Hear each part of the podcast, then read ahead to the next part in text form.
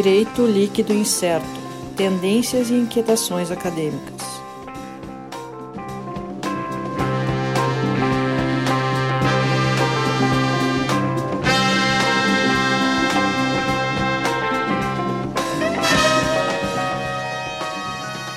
Olá, pessoal! Estamos aqui iniciando então mais uma edição do nosso DLI, Direito Líquido Incerto Podcast mais uma vez aqui, direto dos nossos estúdios oficiais do DLI Podcast. Eu, Sandro Moraes.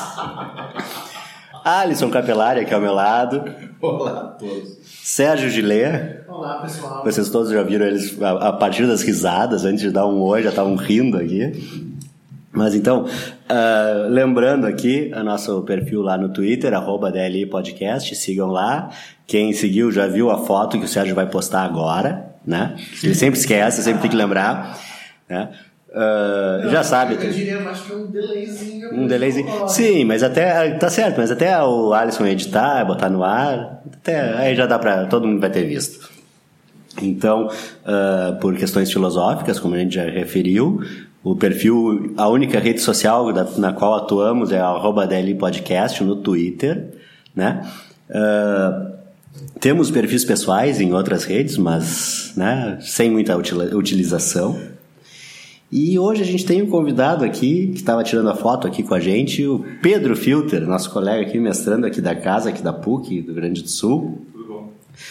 Tudo bem, Pedro? Legal estar tá aqui. Pedro trata aí na área, tra tem trabalho na área de direito ambiental e a gente vai falar hoje um pouco sobre energias renováveis. Ele vai começar, até a gente vai trocar uma ideia aqui.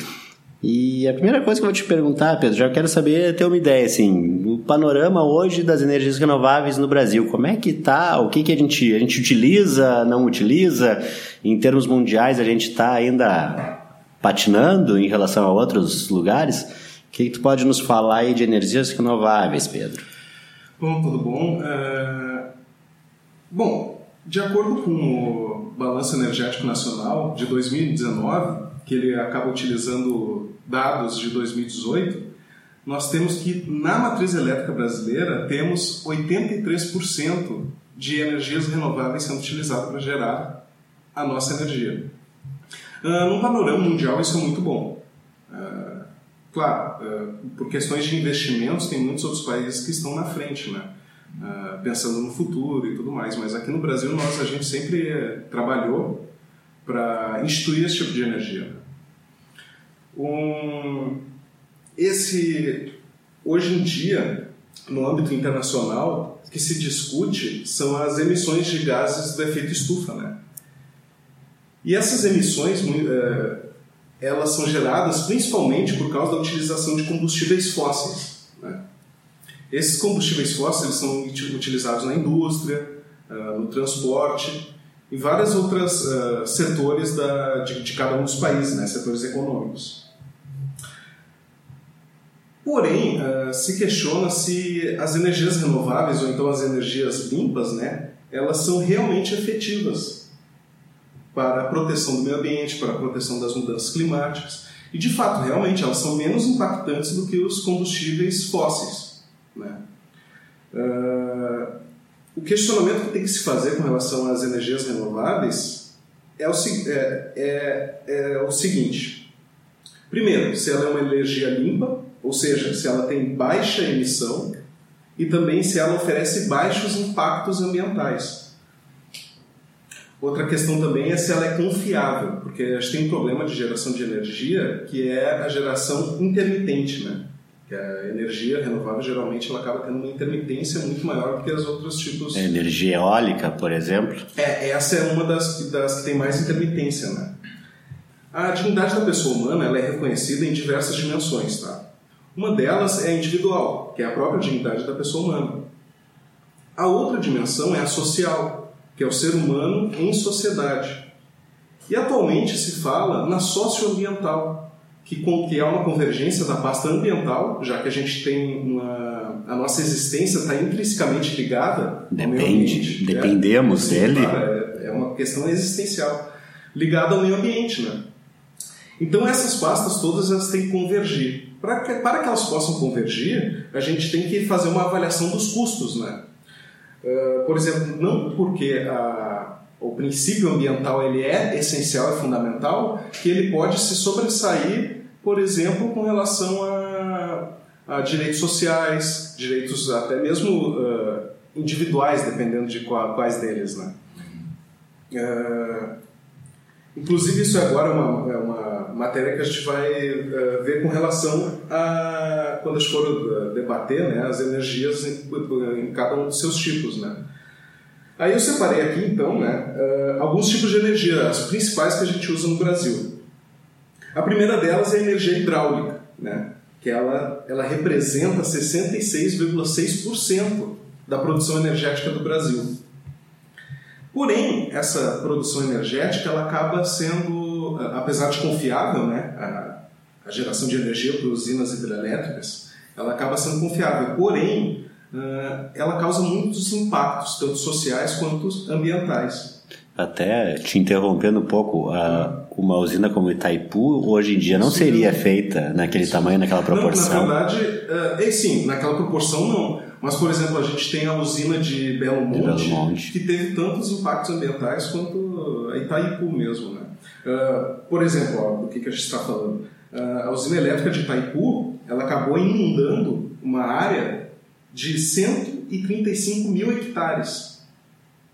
Nessa inundação, é que a Itaipu, para quem não sabe, é a nossa binacional, né, que é a brasileira junto com a Paraguai. Paraguai. Paraguai. E na construção, o que, que aconteceu? Foram desalojadas 44 mil pessoas, entre elas populações indígenas e também populações ribeirinhas. Sem contar que tem, um, tem uma operação que ficou bem famosa, que se chama Miamba Poeira, que é o pega-bicho, em Tupi-Guarani, onde 36 mil animais acabaram sendo afetados pela construção da usina de Itaipu. Sim, que viviam ali naquele local que isso, foi alagado. Uh, com relação à usina de. É, ainda falo só, ainda sempre se fala do, do salto das sete quedas, que era mais bonito que a, ah, sim, que, a que ainda existe, as cataratas do Iguaçu. Sim, sim. Né? Que tem a questão turística também que, que, que modificou. Afetada, né? É, existem regiões, por exemplo, que dizem que as usinas acabam atraindo maior turismo, né? Esse que tu está dizendo não é o caso, né? Que a natureza acabava se sobressaindo, né? A construção. Uh, a usina hidrelétrica de Belo Monte, não sei se vocês lembram daquele caso do, do índio que acabou ferindo um dos engenheiros. Uh, não, não lembro exatamente dessa, dessa é, situação. Deu no jornal, sim. Eu lembro, porque eu, eu acho que eu estava para lá, para Belém, quando deu isso. Sim, então, sim. Enfim, como é falado, mas sim, era, é, era próximo. Não, Belo Monte teve impactos assim. Inclusive tem um documentário que é sobre o Xingu que é sobre a população indígena, sobre a região e os impactos da, da usina de Belo Monte lá. Ah, já, e... fica, já fica a dica, depois a gente vai postar lá sobre os dados desse documentário. Onde, ah, é, que tá, onde é que a gente consegue assistir? Tem na Netflix? Olha, nesses, estão fazendo propaganda. esses streamings aí, não... é. tem que falar streaming, que aí não... Streaming, tá, que é genérico, tá. É, vamos procurar, vamos procurar no YouTube e a gente acha em algum Sim. lugar. Eu falei tudo também. Ele propaganda. É, é que eu tô querendo, eu tô querendo que eles financiem nosso podcast. Ah, bom, então, por favor. Uh, vamos falar de novo do YouTube. Eu também. uh, deixa eu ver, Google. Vamos entrar no vídeo. Mas seguindo, vamos voltar aos assuntos de energias renováveis e falar de parar de bobagem. Uh, outra questão da Belo Monte é que, por exemplo, diziam que ela geraria uma energia muito maior do que ela acaba gerando. Então, não necessariamente, uh, apesar de ser a mais confiável, não necessariamente é confiável, né? Porque dependendo de onde ela é instalada, a usina hidrelétrica, ela acaba tendo, acaba sendo influenciada, né? Pelas chuvas, pelas pelas secas e tudo mais. Né? E, e, inclusive a gente teve problema sério há poucos anos com estações secas, principalmente na região do, do, do sudeste, Sim. E com dificuldade de geração de energia, né? É, imagino. Depois eu trouxe aqui para te falar um pouco também sobre a energia solar e a eólica, que respectivamente é 0,5% da nossa matriz energética, a solar, e 7,6% da nossa matriz energética, que é a eólica.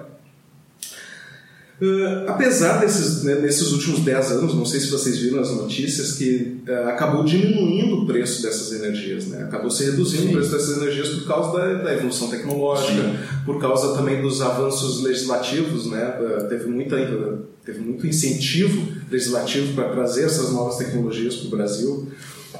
Porém, essas tecnologias ainda ainda se encontram em fase inicial, apesar de já serem antigas, né? Elas continuam sendo tão, uh, tão confiáveis. Por exemplo, com relação, uh, fazendo aquelas, aqueles três questionamentos que eu trouxe no início do programa. Uh, a energia ela é limpa.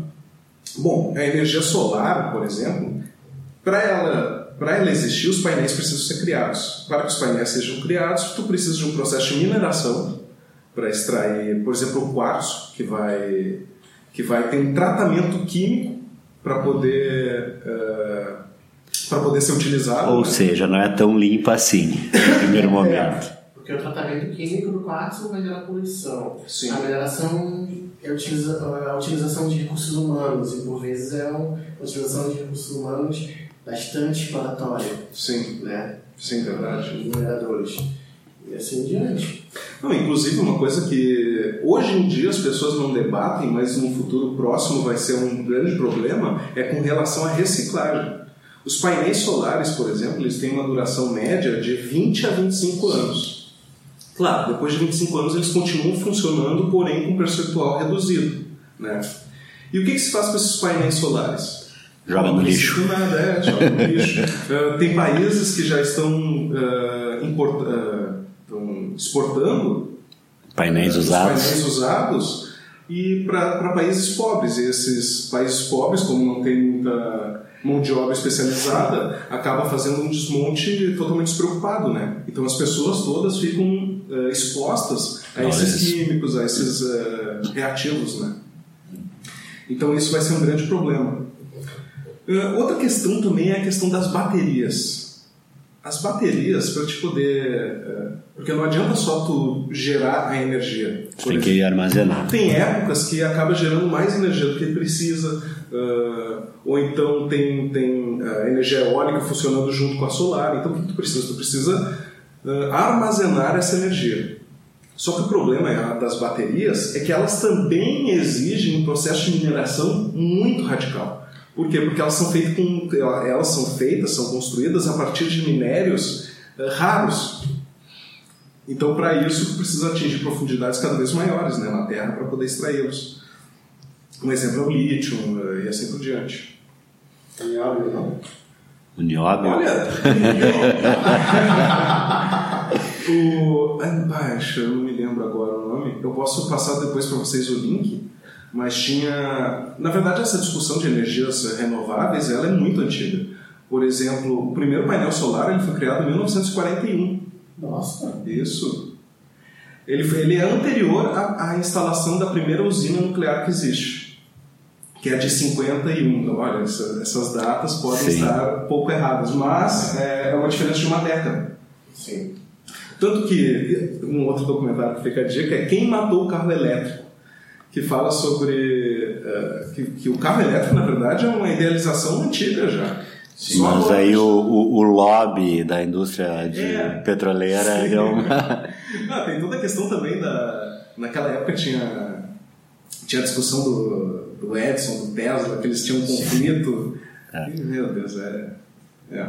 Corporativismo acaba influenciando muito também, né? Sou Tesla. Né? Não, é só se você disse que eu sou o time de teste. Bom, com relação à eólica, a gente já comentou que, que ela acaba tendo uma intermitência muito grande. E outro do, dos defeitos também que a gente acabou não comentando é com relação aos custos, né? Os custos da, da geração elétrica uh, se discute, né? Se eles são realmente baratos ou não. Uma coisa que acontece é que uh, a gente precisa analisar a metodologia que foram feitas os, os, os estudos com relação aos gastos das energias elétricas. Como a gente está vendo aqui, para te gerar energia, tu não, tu não precisa simplesmente instalar um painel solar numa, numa área vazia. Né? Tu tem toda uma questão de, de mineração, produção de energia, transmissão, distribuição Sim, não é em qualquer lugar que tu vai botar o painel. Não adianta ah, botar sim. num lugar muito longe sim. onde tu vai usar a energia que tu vai perder no caminho. É, por exemplo, o Brasil também é um continente, né?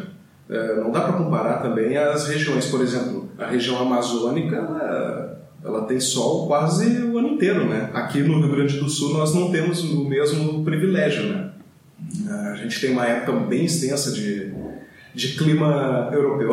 E até, até a própria inclinação solar durante o inverno né? Ah, que aí são menos horas de sol durante o dia, então com certeza a, a, a produção vai ser inferior. Sim. Então vai variar muito de acordo com a estação do ano. Sim.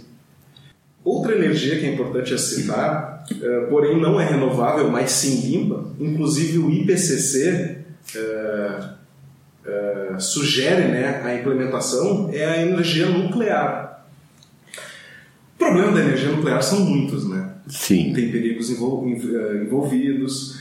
Eh, porém, nós temos que, no Brasil, a nossa geração de energia nuclear é de 2,5% de energia limpa.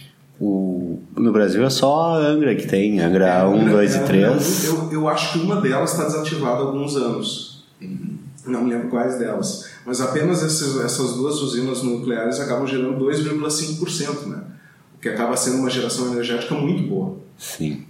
Uh, com, e com, com, relação, por exemplo, às energias, as energias nucleares, é que, por exemplo, elas teriam também um impacto menor de mineração, né? Por exemplo, o urânio é um animal, é um animal, é um material super comum na, uh, Sim, bem mais fácil de pegar Sim, buscar urânio do que o dos painéis solares lá, o quartzo que tu falou, né? Já Isso. Quem nunca confundiu o reino animal com o reino mineral, né? É. Que... É advogado, né? Não somos biólogos aqui, então a gente tá, tem desculpa para poder fazer essas, essas pequenas trocas. É, um, um, exemplo agora, existem alguns pesquisadores que estavam colhendo urânio da, da correnteza dos oceanos. Parece que em duas semanas eles conseguiram uh, capturar 5 gramas de urânio das águas. Imagina, com tá custo praticamente zero, isso aí. É. ah, não, claro, se for, não é uma coisa que fala uma usina, né? Mas, tipo, para a questão de testes, né? Sim, mas é com baixo custo se, se obtém. Ah, Isso não deve ser um processo tão. Sim. Uma, uma análise de dados interessantes para se fazer com relação à energia nuclear é que, com relação aos acidentes, né? Nas energias nucleares, nós tivemos três acidentes Uh, o primeiro foi de. É, o primeiro, o primeiro que aconteceu foi no Three Miles Island. Three Miles Island. Depois veio Chernobyl e por fim agora de Fukushima. Os dois primeiros eles foram causados por. Uh, como posso dizer? Uh, mal utilização, por incompetência humana. É, falha humana. Falha humana, isso. Já o último, que é o que dá medo mesmo, foi o de Fukushima que foi a, que acabou ocorrendo por causa de um desastre natural, né? A questão também é que uh, foi um desastre natural muito infeliz, né? Porque a usina nuclear de Fukushima ela foi criada para suportar terremotos e tsunamis. e tsunamis. O problema é que Fukushima ela foi atingida pelos dois praticamente ao mesmo tempo. Né? Então isso acabou uh, acabou destruindo a usina e por isso que deu esse impacto todo, né? Inclusive a perda de, de, de de pessoas, né? A questão de mortes foi, foi bem grande. Sim, e, salvo engano, geralmente acontece, né? O tsunami é causado por um terremoto. Sim, sim. Em grande parte das vezes. Às vezes tem erupções e tudo, terremoto, enfim. Uh, e nisso vai criando a onda destruidora que é o tsunami. E até eu me lembro de ter ouvido a história que, que as usinas de Angra também têm alguns problemas uh, no terreno lá, questões geológicas, que não seria o lugar mais adequado para se fazer. Não sei até que ponto isso é verdade, é lenda urbana ou o que o, a, a, tecnologia uh, nuclear ainda está sendo desenvolvida, né? assim como toda energia renovável, né? toda energia limpa. O, alguns autores eles acabam minimizando esses acidentes, uh, dizendo que primeiro, né, no mundo inteiro tu tem dezenas de milhares de usinas nucleares e apenas três. Tem três acidentes. É. E eles minimizam também dizendo que os impactos da, da, da radiação nas pessoas não foi tanto quanto dizem. Mas é. Bom, Chernobyl tem os dados corrompidos, né? Uh, naquela época o governo era bem fechado. Então ah, esse também tem seriado, esse bem famoso, seriado da Sim, HBO é, e tal. Não vi, eu também não vi. É, não, não. Ah, fica a dica, acho que foi no que vi. Não, eu vi também, claro. Eu não vi. Inclusive não. eu ia indicar. não, é maravilhoso. Toda a construção, toda a ambientação. Fora que a história em si é bem instigante, né? Sim. Uh, agora eu tô esperando que os russos façam de Three Mile Island, né? ah, sim. Mas é, agora a gente falando aqui, entrando no, na área de filmes, falando em usina nuclear, eu sempre me lembro da usina nuclear de Springfield, que sempre tinha um problema com os peixinhos, os peixinhos que tem no, no lago de Springfield com três olhos, coisas desse tipo. Não, e o engraçado é que no filme, o que causa a contaminação é um, são coisas que o Homer, né, foi acumulando no um, um acidente nuclear na usina de Springfield. Sempre quando eu falo que eu trabalho com direito ambiental, né, as pessoas chegam para mim e perguntam assim: ah, mas tu acredita em aquecimento global? Hoje em dia, o debate não é mais se o aquecimento global, ou então as mudanças climáticas, o termo que tu queira usar, existe ou não. A questão é o que causa. Tá? E o que todo mundo concorda é que, o que causa são os gases do efeito estufa. Alguns dizem que é por culpa do ser humano, outros dizem que não é. Que seria uma coisa natural. Então, uma coisa que geralmente eu falo para as pessoas é: nós tendo a oportunidade de dirimir essa causa, por que não fazer? Ah, mas é tão bom andar de carro gastando bastante gasolina. Não, não, é ótimo. Ainda mais quando tu gosta daqueles carrão velho, né? Tipo, que faz bastante barulho. Não, tipo, não, mas a... gasolina é diesel. Aque, aqueles carros, você já viu a propaganda de um, cara? Tão, gastava tanto que até desligado consumia gasolina. É, dose, né? Bom. Mas o, a questão do aquecimento global, eu achei interessante sair por esse lado. Vamos dizer assim, algumas correntes do pensamento nacional, vamos, vamos supor, vamos dizer assim. Uh, filósofos assim que de renome internacional, Sim. brasileiros de renome internacional assim, dizem que não há evidências ou coisas desse sim, tipo. Sim.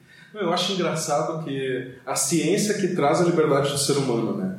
E... É profundo isso. Não, mas é verdade. O, o saber, o conhecimento, a nossa racionalidade é o que nos torna livres. É graças a ela que a gente tem noção da, de que a gente existe, né? Por isso que eu invejo os animais. é, às vezes é bom não saber das coisas, né? A ignorância tem seus. Ah, é muito mais fácil, a ignorância é muito mais fácil. É. Mas, uh, é, realmente, não, é difícil tu concordar assim, com, com pessoas que acabam desacreditando a ciência, por exemplo. Né? Óbvio, uma coisa que dizem é que muitas vezes dados são manipulados. Isso realmente pode acontecer, entende? É como eu estava falando das custas das energias renováveis, né, agora há pouco. Por exemplo, elas são mais baratas? São. Mas tu está analisando no que? Na geração da energia? Tá, mas e desde a mineração até agora? Para tu chegar até lá. Quanto a gente vai pagar por isso? Claro, ela é muito melhor do que qualquer combustível fóssil, né? Que também tem mineração, também tem todo uma, um transporte, uma transmissão, é óbvio. Isso é óbvio. E que, é... e que, polui, além ah. de esgotar e, e, estar, vamos dizer assim, consumindo todos os recursos naturais sim, que a gente sim, tem. Sim. Quando há um vazamento de óleo, como está acontecendo agora no Sergipe, ah, sim. Tá, todo o Nordeste está tá com. Tá assim, horrível o que está acontecendo. Chega na, na, costa e bate nas pedras, enfim. E, e é interessante que ninguém sabe. É petróleo. Eu estava vendo hoje mesmo a notícia que é petróleo cru Sim, não é nem refinado nada, e que ninguém sabe de onde surgiu. É aquele grosso, né? Deve é. ser, é. E sei lá, se algum navio estava transportando, vazou, ninguém sabe, não é uma imensidão. dias que estava acontecendo isso. E já faz mais de mês que está. Exatamente. O que está acontecendo que essas notícias não chegam para todo mundo? Não. E agora, o que está chegando na costa, imagino que Se, porque eu estava vendo, chegou desde Maranhão até, o, até a divisa de Bahia e Sergipe ali, né? É isso. Então, toda a costa do Nordeste é afetada, todos os estados. Uh, é uma enormidade o tamanho disso aí. Imagina quanto que não tem no oceano que chegou em todo esse período. O que não chegou ainda nas, nas, nas, nas praias, nas costas, nas encostas, né? Sim, e para que ser usado esse óleo? Provavelmente para gerar energia, combustíveis fósseis, pá, pá, pá, além de outros produtos derivados do petróleo, como plástico, enfim. Imagina, Mas, enfim, imagina o impacto ambiental disso. É, Imagina as custas que isso não vai acabar causando ao- às pessoas. Não, Você- co- começa as pessoas lá que, que pescavam já não podem pescar. Sim, claro. né? Já estava pescando um peixe contaminado, com petróleo. É, já começa, vai mudando toda, toda a Isso cadeia. afeta toda, toda uma região. É, Sabe que a, a, a eólica, não sei quanto eu já vi de, de dano a, a ecossistema por causa dos pássaros. eh, Ah, sim, sim, sim. Mas Eu o- tá, é- dizem que o problema são as grandes aves. Por exemplo, as pás elas acabam afetando as grandes aves. Nos Estados Unidos, por exemplo, ela, ela aflige a águia careca, por exemplo. Acaba Sim. afetando a população de águia careca. A águia, essa que é o símbolo que é o dos Estados Unidos. americano, isso. Ah, aqui também, aqui a gente tem muitos pássaros migratórios, né? Então isso acaba afetando. E outra que a migração dos pássaros acaba mudando de acordo com os impactos ambientais também, né? Por exemplo, tu, tu alterando a, a- Parece que a Terra muda a rotação dela e junto acaba mudando as, ah, o magnetismo, né? Sim. Acaba alterando o magnetismo. E os pássaros eles utilizam isso para se Para se orientar. Pra se Então eles orientar. acabam mudando também. é, então nem sempre a rota que eles utilizam acaba sendo a mesma, né? Então, mesmo que faça todo um estudo, assim, ah, onde vai ser colocada as pá, a energia eólica, onde tu vai colocar o monumento? Sabe que de, de energia eólica eu fiquei surpreso de saber que aquele. Uma vez que eu descobri que o parque ali de Osório, nosso vizinho aqui, Sim. é o maior do Brasil e que gera, assim, a quantidade de energia agora, não vou me lembrar dados, mas que gera uma energia assim considerável, não é uma coisinha, é importante na geração de energia geral, assim. E tem um detalhe sobre a energia eólica, que é o quanto ela afeta também na questão de paisagem.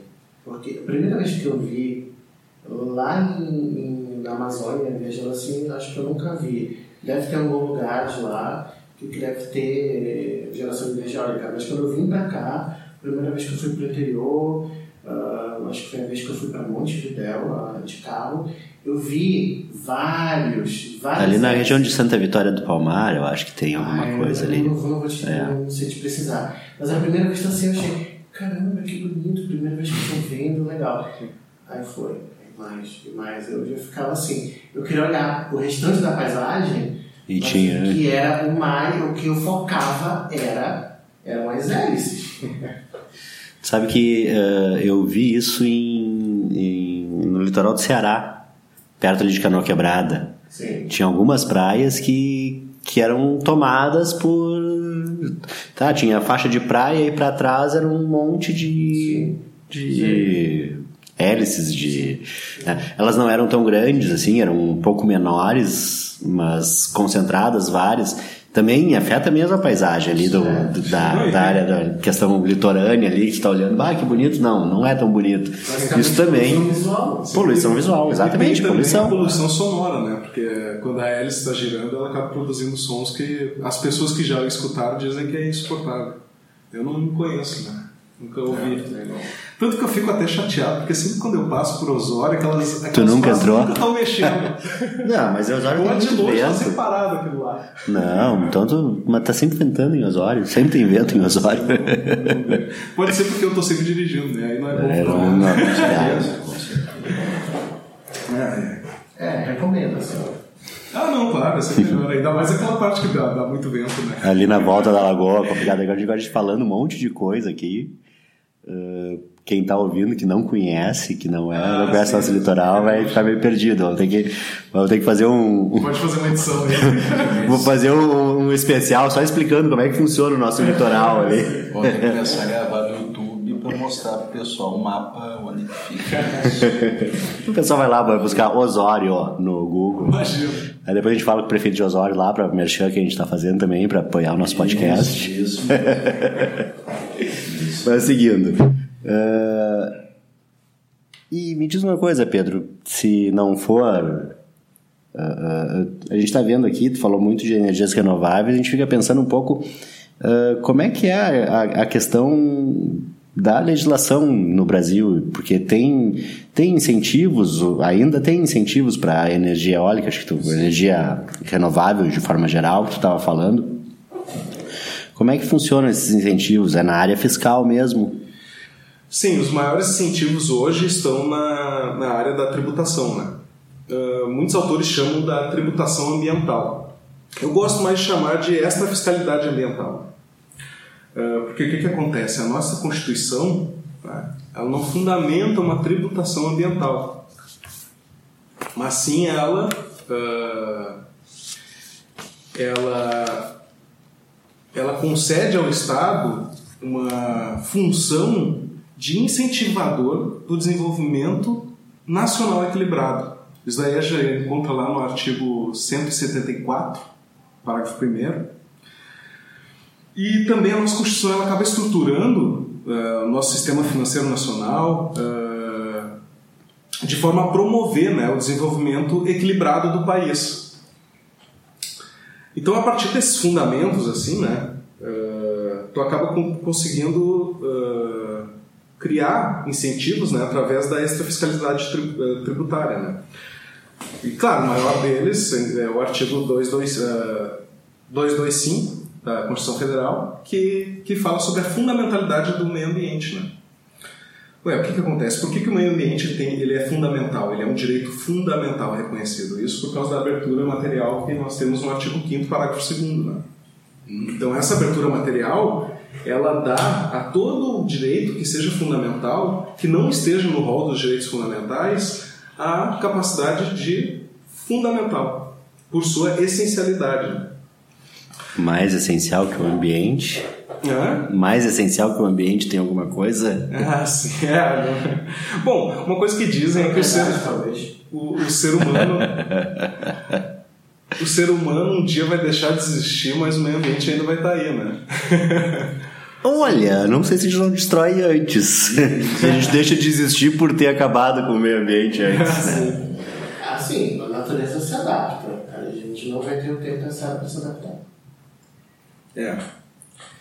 Bom, uh, com relação Aí a gente cria uma navezinha e vai pro colonizar outro planeta e estragar outro planeta. E gravar um podcast. gravar um é, podcast. Isso, isso chega até a ser uma questão ética, a terraformação de outros planetas.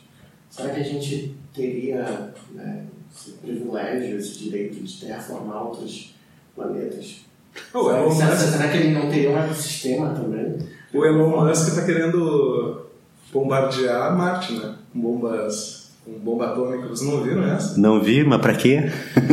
tá, quando, vai, é, quando a bomba atômica explodir lá, o que vai acontecer? Vai acabar é, descongelando as calotas polares que existem na, no subsolo. E isso pode Elon Musk é doente. É louco demais, assim. Então, em teoria, tu acabaria criando um novo, um novo sistema atmosférico lá, né? Que talvez até mais propício a uma, uma vida na forma como conhecemos. Eu tô... Vai adiantar se vai estar contaminado com Bom, é. Eu acho que, ele, acho que em algum momento vai, vai passar a contaminação da radiação. Sim, mas tem, tem que ver qual tipo que vai ser. se a minha vida não dá conta, a gente conseguir ir lá colonizar tempo. Bom, até a gente é. tem tecnologia para levar grandes populações para lá, né? É, pode ser também. Ele, tá, ele pode estar pensando a longo prazo, né? Ah, bastante. Vai da frente disso lá pra frente. Ah, nem, nem entre nessa conversa de.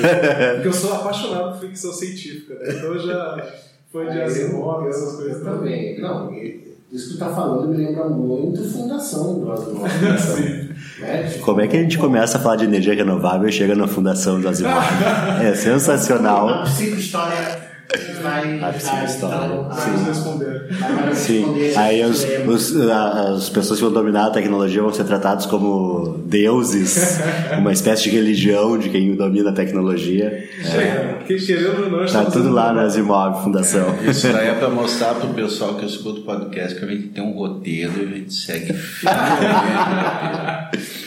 Antes de cada programa gente discute os temas. Claro, a gente passa a semana inteira fazendo a pauta. Convidado, olha, o teu tema é esse. Eu tô, Tá, com- sim. eu tô contando com uma edição muito forte. pra não parecer que a gente é disléxico aqui. Há controvérsias. É, eu também acho. Existem, existem impostos que eles acabam incidindo sobre, sobre energia elétrica. Entre eles está o imposto de importação, o imposto de exportação e o imposto sobre circulação de mercadorias e serviços. Né? Então, o que, que acontece? O legislador ele opta por diminuir as alíquotas desses impostos para que se possa, dessa forma, né, eh, incentivar o mercado. Uh, No Brasil, a gente tem várias normas extra, extra que acabam estimulando o mercado. Né? Por exemplo, a gente tem a resolução normativa 482 da ANEL, que ela fala sobre um sistema de compensação de crédito quando tu tem uma quando tem um alto consumo, uma microgeração ou então uma mini geração de energia eólica ou então solar. Por exemplo, existem shoppings, shopping centers, eh, empresas que acabam utilizando né, painéis solares. Botam painéis para reduzir a, a tributação. Então o que, que acontece? A energia gerada muitas vezes ela vai pro, pro grid, né? Pro, acaba entrando na matriz energética brasileira. É, E quando ela entra, tu acaba tendo uma compensação desse crédito, né? Futuro. Depois nós vamos ter eh, o, convênio, o convênio sobre o ICMS nas operações envolvendo equipamentos destinados à geração de energia solar e eólica. Ou seja, ele vai retirar, né? a- vai retirar, não, vai diminuir as alíquotas de ICMS sobre os equipamentos para construção, né? De energia solar, energia eólica. Esse é o, IC, o convênio ICMS número 101, de 97. Já de 97, bastante 97, tempo até, sim, né? sim. Ah, é como eu disse, a, As coisas não são tão novas É, não assim. são tão novos. Principalmente na área do direito ambiental, a gente, eh, a gente luta assim, para o reconhecimento de certos direitos, de certas preocupações há muito tempo. Né?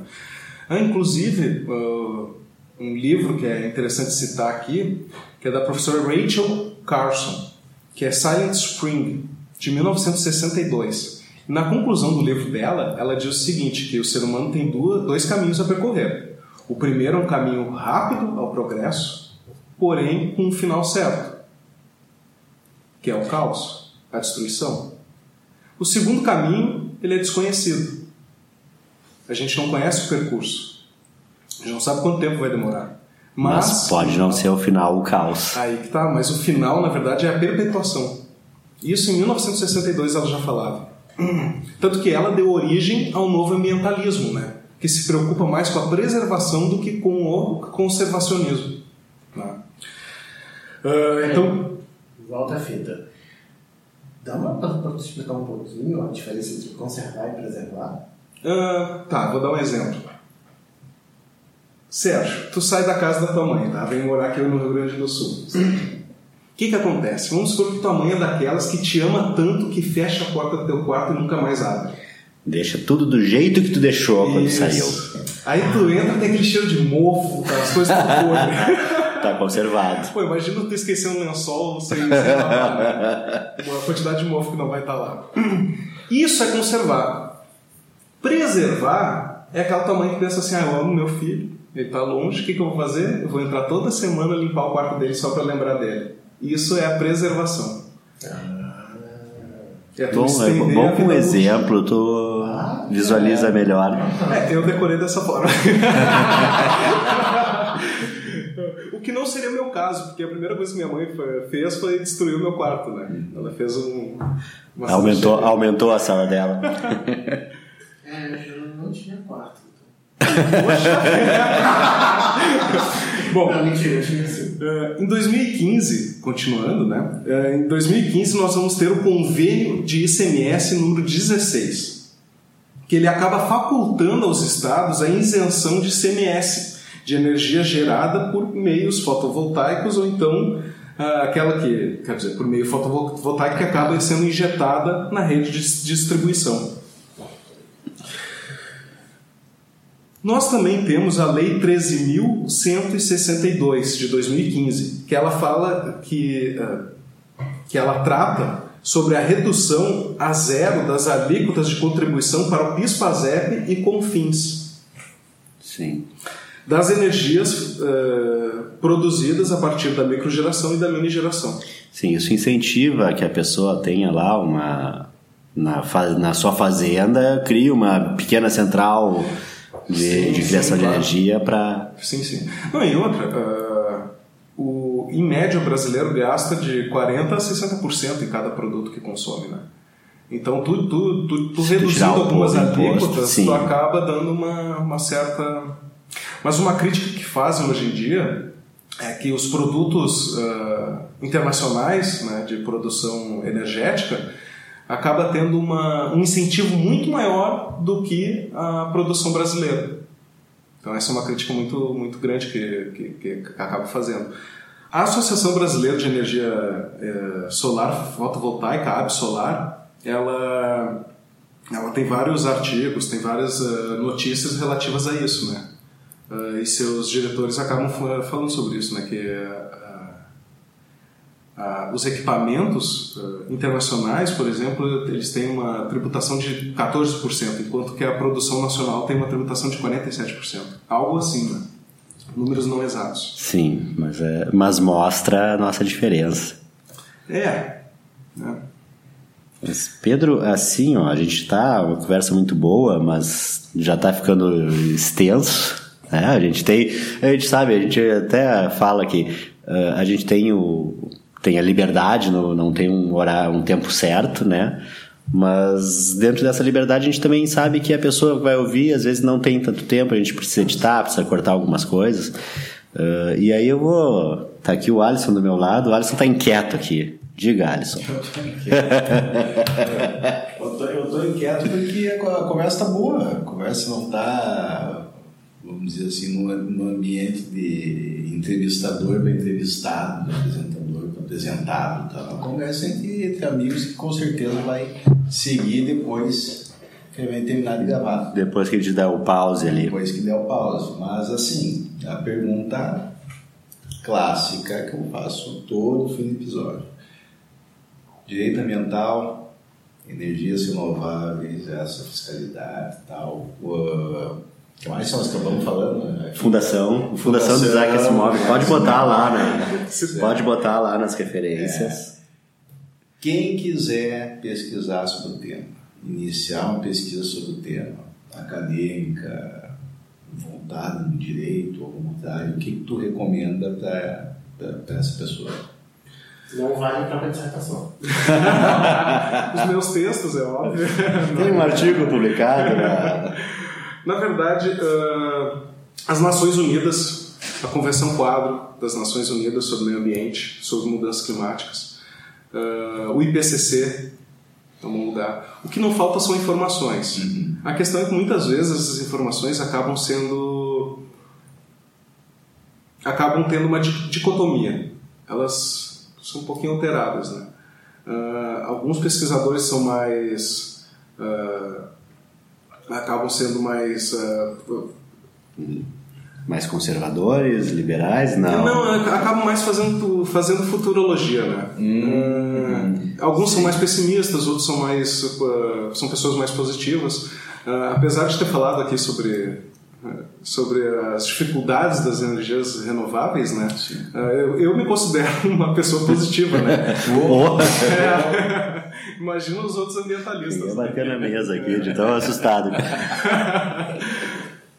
Uh... Bom, a, a, até eu estava anotando aqui, tem a referência aquela, que tu falou que escreveu em 1962. Ah, uh, Silent Spring. Silent Spring. Isso. Temos Silent Spring da professora. Mas, é, na verdade, eu citaria mais a conclusão dela, que, que eu achei sensacional. Ela tem trechos no livro dela que são relevantes, porém, ela faz mais um estudo acadêmico sobre o impacto dos pesticidas sobre o meio ambiente, né? Sim. é. Então, não necessariamente seja um- uma, uma obra que tu possa consultar assim para qualquer coisa, né? Por isso que eu, eu é- gosto de citar a conclusão dela, porque eu achei genial. Ela, ela acertou em cheio, né? Hoje a gente desfruta de muito desenvolvimento, né? Mas instiga o, o iniciante a iniciar. Ah, sim. Isso é bom. Sim, sim, claro. Ah, mas duas obras que são essenciais é Our Common Future, Nosso Futuro Comum, e Limits, Limits to Growth, que é do Clube de Roma e Citei muito quando fiz minha do dissertação. MIT. Ah, Citei é? muito na minha dissertação. Ah, sim. Título de sustentabilidade previdenciária. Tô fazendo jabazinho meu agora. Ah, não, claro. Esses livros são essenciais, né? O Our Future Common, eh, Our Common Future é do é o relatório da É o relatório da MIT. Ah, não. não do da, da comissão Isso. de Brun- Brundtland, não. É, Isso, é o relatório de Brundtland. Isso, isso mesmo. O relatório de Brundtland apresentado na, na convenção de na convenção das Nações Unidas, né? Sobre o meio ambiente. Bastante material para pesquisar. É, bastante coisa. Isso. E a fundação do Isaac Asimov. Mas esse é a trilogia essencial. da né, fundação. Principalmente antes de dormir, que é aquela hora que tu precisa descansar, sabe, dar uma relaxada na cabeça, tu vai ler Não, mas é muito bom. Às vezes ele te deixa um pouco mais irritado, né? Olha, quando eu li isso, eu li adolescente, foi impactante. ah, É. sim. Tanto que tá aí a fixação do Santos. e de repente de ter trazido por um momento assim. Mas recomendo enfaticamente, junto com o Sandro, a leitura né, junto com todos vocês. Bom, queria, queria agradecer a oportunidade aí, né, pelo convite. A gente eu que espero agradece. futuramente poder fazer o, Uma podcast introdução. mais, um roteiro mais detalhado, né? Que, que a gente o graça. roteiro. Qual é a graça? Qual é a graça de fazer roteiro? Bom improviso. Claro. Ah, e olha, logo mais o DLI Podcast estará lançando a sua usina nuclear para geração de energia limpa, renovável. Já contratamos Homer Simpson para trabalhar nela. Exatamente. e toda a parte jurídica vai ser, então, pelo nosso querido amigo aqui, o Pedro Filter. E também se der alguma Um vazamento.